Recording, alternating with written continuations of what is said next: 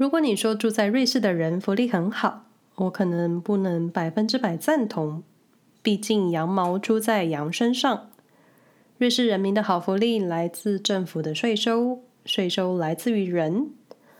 所以只要仔细看看税收的项目以及基本生活开支，你可能就会觉得人民的福利可能没有这么好。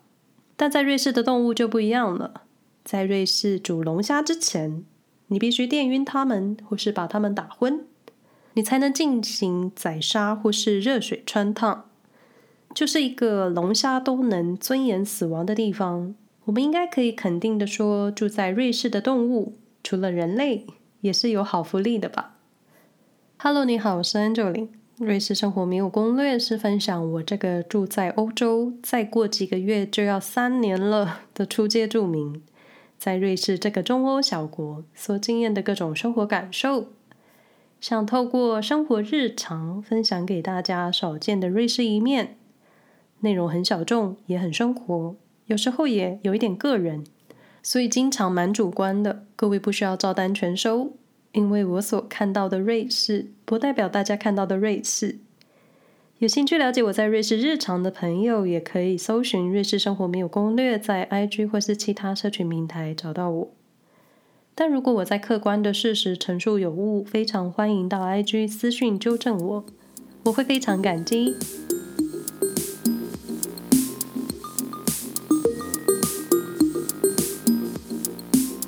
过去在散步的时候，或在马路边看到牛跟羊吃草的时候，就会觉得住在瑞士的动物应该是很幸福的一群。我不会用最幸福，但至少比起很多国家，他们过的是很滋润，有空间、有干净的草，还有风景跟路人可以看，就会觉得至少这个国家对待动物跟对待人类是一样的。再看看交通工具上跟着主人出门的狗，他们可以不需要关笼上车。当然，主人是需要帮大型犬买半票上车。至于可以装在包包、收进口袋里不占空间的小型犬是免费的，但是你必须把它们收进口袋，否则一样需要买车票。所以你用视觉体感就能感受这个国家对待动物的良善，就可以肯定是一件好事。那我是不吃肉的，虽然每次看到路边的牛牛羊羊，都会先想到你们有一天会变成肉肉，但还好你们活着的时候是轻松愉快的，我就不会这么难过了。那我这么说不是想谴责吃肉的人哦，就你们可以有选择，但我会希望大家选好一点的肉，或是选择来自善待动物的农场的肉。毕竟善待动物可能需要花一笔钱，用消费来支持善待动物的农场，应该也是一件好事吧。哎，就吃肉的朋友，你们也不要浪费食物啦。就我不会阻止身边的人吃肉，我也会跟我妈妈说，如果你要买肉的话，就买好一点的，然后请把它们都吃完。那今天想浅浅说一下瑞士的动物法。瑞士一年会有三次公投，今年年度第一回在二月。第一场瑞士公投，其中有一个项目就是禁止动物实验，还有禁止进口动物实验的产品。当然，在各方经济考量之下，选民投出了反对票。因为制药、化妆产品或是疫苗研发，你会需要动物或是人体实验，就记得人类也是动物。而且这一次动物实验的公投，在瑞士已经闯关第四次了，但还是失败。所以可想而知，你排除商业考量，那一些对于医疗、制药上的考量，多数人民还是有疑虑的。那我也是可以理解动保团体的想法跟理念。那就事实层面来看，要全面停止动物实验这件事情真的是很困难。而且我觉得这件事情应该不是人民决定，你可能要让科学家或是更专业的人士来讨论，是我的想法啦。那瑞士的动物福利分得很细，纵观来看呢，在瑞士的动物福利是很好的。那也因为福利很好，所以细节很多，我很难一一解释，所以今天只能浅浅分享。那如果有误的地方，真的欢迎你们纠正我。那我也会尽量把找到的资料放在说明栏位里。那以农业、畜牧业为本的瑞士，最重要的就是饲养牲畜法，也就是农场动物，最多细节，我是爬不完，这不是借口，因为瑞士真的就是什么都规定的很细，精准的一分一毫。想当然也会有宠物饲养法以及野生动物的福利法。那宠物比较贴近我们的生活，所以我想另外做一集分享。像是规定鱼缸里不能只养一条金鱼，你一定要养两条以上，因为金鱼是群居动物，所以如果你养一条金鱼的话，它会孤单，你就犯法了。这种你觉得不可思议，但瑞士就是这么规定的宠物法。因为观赏鱼也是一种宠物，就是管很宽又很细。那渔业跟狩猎办法在瑞士也有一个专门办公室处理。瑞士虽然不靠海，但有湖水鱼，也有进口的远洋渔业，所以想当然也会有一些细节，比如宰杀渔业动物的法规，好比前面说的甲壳类的龙虾就很细，毕竟动物界的范围很广。那你要全面照顾大家的话呢，就是很长一串的法规啦。那在瑞士违反任何一项动物福利法，你很可能会被禁止饲养动物，也可能会禁止所有的商业行为，像是宰杀或是取牛奶跟羊奶这一种，你可以赚钱的盈利方式都会被禁止。那你违反动物福利，你也可能无法进行动物的交易买卖。就你说我偷偷来不会被发现。但在瑞士做任何事情，应该说做大部分的事情，应该说做大部分的商业活动，你都需要执照。像是开店就需要一张执照啦。你想想，一般人连养狗跟猫，你都需要登记户口。所以，任何在瑞士的偷偷来是行不通的。而且，我觉得在瑞士的人也不会这么多偷偷来吧？大多数的人都是很遵守法规的。那其实动物法。在法条上的说文绝字就是要保护动物的尊严。那说白话一点，就是你不能虐待动物。那虐待的定义就很广了，除了让他们肉体受伤，我觉得精神虐待也是很可怕的。虽然动物们是不会表达，但是嗯，当可是可是给牛戴牛铃。这种我觉得耳朵会坏掉、精神会崩溃的行为，你只要在瑞士一讨论的时候，就会出现捍卫瑞士传统的文化保护者，这件事就很难。所以这个议题到现在还是一个大写的难字。那以农为本的瑞士，嗯，这句话我好像很常说，因为瑞士就是一个既资本又是农业起家的国。你只要想到可以代表瑞士文化的起司就是了。cheese 的主要原料就是各种畜牧牲畜的奶，所以在我看来就是跟商业息息相关。那一种农业资本主义国家，我觉得就是瑞士。所以在瑞士经常被提到的就是畜牧业动物的保护法。我觉得这个比较像是畜牧业养殖的各种规定。比如说，规定你的围栏最小尺寸，还有各种设备的规定，而且你需要让动物宿舍的气温适宜，还有环境的整洁。当然，你需要能让动物到户外走路散步，就是要有空间给他们接触真正的自然。像我们家后面的农场，虽然他们是养鸡，还有羊驼，对，我们家后面是养羊驼的。所以有时候散步就可以看到鸡群在栅栏里活动，再不然就是看到羊驼晒太阳睡觉，这一种很大自然的自然。有关单位会定期到登记的农场做检查，看看大家是否符合动物福利。而且有些动物宿舍是规定要有一定的阳光照明，你不能是全暗的空间，而且你不能一直把动物绑着，就也不能一直关它们绑链子，你要让它们散散步。一些像是规模较大的农舍农场，你需要获得 FSVO 的批准，才能销售各种产品。FSVO 是瑞士联邦食品安全与兽医办公室的缩写。那这个办公室管的就是食品安全以及动物疾病，还有各种动物相关的福利办公室。毕竟，所有动物性食品的最初源头就是畜牧业。所以源头的控管，或者说一开始把事情做好，后面的流程各种进行，你才会好，才会顺。你不可能盖楼的地基没有稳固，你就开始架钢筋吧？畜牧业的道理也是一样的。所以以畜牧业为本的瑞士，在法规上就是严谨，动物性食品本身要好，条件就是被食用的动物本人要好。我本来想说被吃的，但换一个词，被食用。感觉是不是就是没这么直接？被食用的动物本人本质好，那其他被生产的产品，像是牛奶、肉品，甚至是它们的皮毛，品质也一定是不会太差。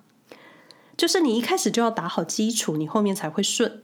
所以饲养员、农夫、农妇最主要的关键就是照顾动物健康，还有防止它们生病。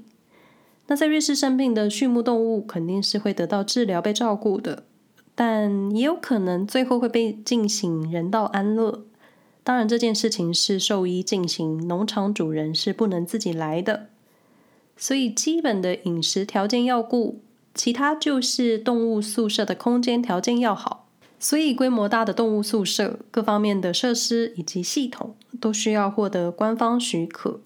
那瑞士在动物法的规定说的是很具体的。比如说，在瑞士，每头牛必须至少有两平方公尺的空间。那农场的牲畜数量也有上限，像是最多三百头牛、一千五百头猪猪。那你反观欧盟国家畜牧业的规定就没有这么仔细，毕竟这里是瑞士。其他更细的，像是动物运输的相关办法。像瑞士的驾驶，你就不能飙快车，因为你会让动物乘客不舒服。在瑞士动物的运输呢，也不能开车超过八小时，因为你会让他们很难受。可是你反观欧盟规定，欧盟规定的动物运输，你不要超过二十四小时就好了。所以你一比较就可以知道，瑞士的动物真的是比欧盟动物还舒服一点，因为他们都是站着坐车的，我也觉得很辛苦。那每次有人看到拖着马车的时候，应该说看到有人运输马匹的时候，我都觉得他们要站好久，还是其实动物他们有久站的技能？我这句话不是要开玩笑，因为我每次看到斜坡有羊在吃草的时候，我都觉得他们的足部有一个站立斜坡的特异功能，可以斜斜的上上下下。当然，这是我自己猜测的啦。那在瑞士的驾驶，你不要说他只要温和开车就好，运输动物的驾驶，你还要定期接受驾驶培训，专门训练运送动物的开车技术，所以很严格。那想当然，在畜牧动物福利法下，饲养牲畜的饲养员，他们的教育训练也是很重要的。如何成为饲养员？如何成为农场主人？你也是要通过各种培训，还有各种条件的。只要你养超过五匹马、五只牛、五只羊驼或是十只羊，你需要提供饲养动物的财力证明，不然你没钱，他们也可能活不了多久。那规模大的农场，你需要参加政府认可的农业培训，就很多规定，就连你要处理小猪仔、小羔羊，这个也需要另外接受培训的。所以很有可能，如果我把所有的法规都看完讲完的话呢，我就有能力去开一个农场了。哎呀，但我比较想要养鹿啦。可是鹿归在野生动物类，我会把上述所说的相关讯息放在说明栏位，有兴趣的朋友可以参考。那除了畜牧业动物，你还有居家宠物、野生动物。那居家宠物，我会想另外开一集分享宠物规定的办法，所以今天先不谈宠物了。那快速说一下野生动物，瑞士一般人不会没事去惹野生动物的。那我印象中的野生动物比较常看到的就是刺猬，还有狐狸。有一些乡间路段，你会有注意狐狸或是留意刺猬一家人会过马路的告示。对。刺猬过马路的告示是在我们家后面的农场出现的。那我们曾经在路上看过刺猬，也曾经在晚上的时候看到狐狸在空地奔跑。那在瑞士比较深山里呢，你也可能有机会看到叫声是尖叫的土拨鼠。你也可能遇上狼，但一般人遇上狼的情况可能比较难啦。瑞士居民虽然不会主动去猎杀动物，嗯，没错，瑞士人可以拥有枪支，而且可以在有条件下狩猎，但一般是不会轻易开枪的啦。那这一方面真的比美国的枪支问题好太多了。那瑞士强调生物多样性，所以国家的公园里的动物保护做得很好。那一般人想养比较特别的动物，是需要跟州政府申请执照的。你还要去上专门饲养这个动物的教育训练，但是你想要养野生动物或是特殊动物来做居家宠物的话呢，又是另一个法规。那我粗略看了每个不同的动物法规，他们的开宗明义就是，任何人都不能在不正当的情况下让动物受苦、受伤或是害怕恐惧。或是用其他方式侵犯动物的尊严，或是改变物种特征，就怎么跟当今人类社会经常喊的口号很像。他也提到了人类应该要谨慎，用尊重的方式对待任何动物，其中也包含对动物的训练。就越读越像人类的社会，但很多人类自己都很难做到对其他人类友善了。你要求人类好好对待动物，我还是有一点存疑的。但有法规就稍微有保障，这一点还是可以放心的。渔业跟狩猎是由瑞士联邦环境办公室负责，缩写是 FOAN。这里就是前面所提到的甲壳类、龙虾、一般的虾，还有螃蟹等等的保护法。二零一八年，瑞士更新了动保法，制定了如何运输海鲜类。如何宰杀龙虾跟螃蟹的规定，这个办法出来之后，大家都吓了一跳。但你确实很难说，喊不出痛的动物，它们是不是就不会痛？像鱼类，我们都不知道它们到底有没有痛苦。离开水的难受，它们又叫不出来，跟美人鱼用声音换了腿一样，上岸后就没声音了。哎，对耶，美人鱼上岸后是没有声音的，就跟鱼一样，就。瑞士用了人类的角度去想想怎么让动物舒服，像是你不能直接把活生生的龙虾、螃蟹丢进冰水里，或是放在冰块里运送，想到就超冷。你需要保持水的温度，适合这些甲壳类动物的温度，一切需要符合它们在自然的环境下，你才能运送。接着就是在杀死它们之前，你可以麻醉，或是用电去电晕它们。就是它们昏倒之前，你不能直接活生生的往热锅里丢。就我觉得，就人道观念来说是合理的。毕竟这种惩罚，你对人类来说也是一种酷刑。你就想想，你手指被开水烫到的瞬间就好了。那一九年，瑞士也通过了禁止把视为没有价值的小公鸡仔杀死。好像蛮多养鸡人家会因为想要留下可以生蛋的母鸡，就把小公鸡仔碾死吗？就 I'm sorry。那瑞士在一九年禁止了这个行为，我心里觉得太好了，因为你可以把小公鸡仔养成很好吃的鸡肉，不是也很好吗？就不要放弃它们。但说到这，我真的觉得瑞士超市的货架上农产品，你可以大咧咧的贴上动物友好标签。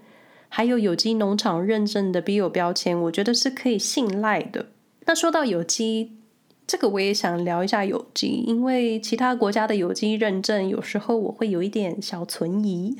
但是瑞士的有机是很严格的有机规定，而且众所皆知，欧盟的有机已经够严格的了。那瑞士的有机又比欧盟更严格，所以其实也是可以讨论分享的。